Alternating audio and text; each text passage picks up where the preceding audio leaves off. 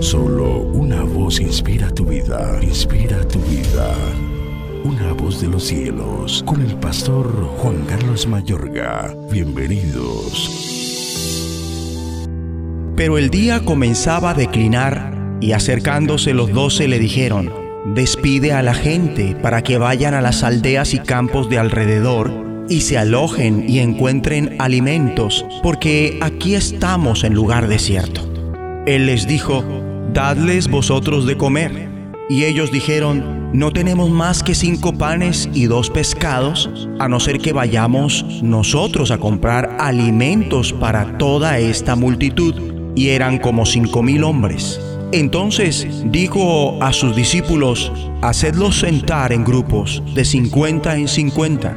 Así lo hicieron haciéndolos sentar a todos, y tomando los cinco panes y los dos pescados, levantando los ojos al cielo, los bendijo y los partió, y dio a sus discípulos para que los pusiesen delante de la gente, y comieron todos y se saciaron, y recogieron lo que les sobró, doce cestas de pedazos. Lucas 9, 12 al 17. Por sí solos, somos incapaces de ser quien Dios quiere que seamos. Son muchos los que no viven la vida cristiana que Dios quiere. Muchos quieren hacerlo, pero lidian con dificultades en su propia vida que los desconciertan y confunden.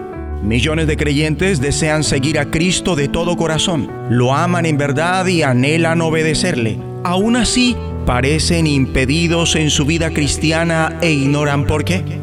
¿Cuántos enfrentan luchas para aprender a vivir la vida cristiana que Dios quiere?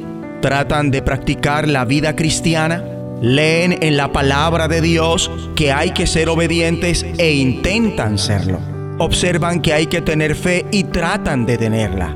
Descubren que debemos someternos al señorío de Cristo e intentan someterse si les enseñaron que lo único que necesitan es aprender sus mandamientos en la Biblia y decidir ponerlos en práctica y que serán capaces de hacerlo, lo intentan, pero son incapaces de lograrlo. En consecuencia, se maneja un gigante encubrimiento como no quieren que la gente los conozca, edifican muros alrededor de ellos para mantener a los demás alejados. Se esfuerzan en dar una buena impresión de que son cristianos victoriosos, especialmente si tienen ministerio, e intentan demostrar a todo el mundo el gran valor que tienen para Dios.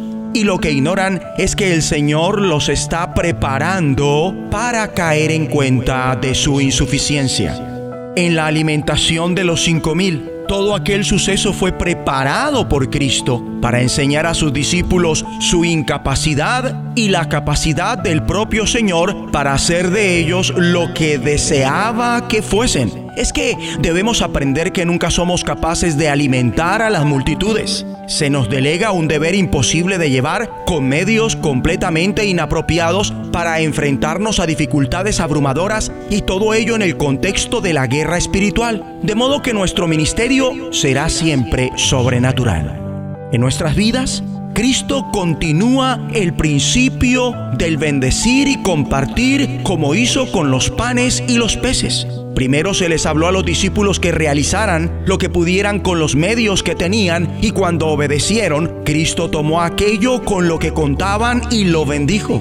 Mi amigo y amiga, Él tomará los dones y la experiencia que ya poseemos y los bendecirá debemos bendecirle por lo que nos ha dado. Algo importante, no digas cómo me gustaría ser alguien diferente, ni tampoco me gustaría tener lo que otros tienen. Eso no es más que una crisis de identidad. Dios nos ha hecho a cada uno una nueva persona en Cristo y Él actuará por medio de cada uno. Oremos.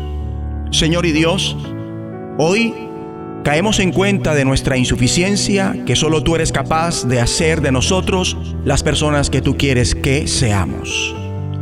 Señor, toma los dones y la experiencia que nos has dado y bendícelos. Te bendecimos por lo que nos has dado y reconocemos que nos has hecho personas nuevas en Cristo y que tú obrarás a través nuestro. En el nombre de Jesús de Nazaret de los cielos, escúchanos, será de bendición para tu vida. De bendición para tu vida.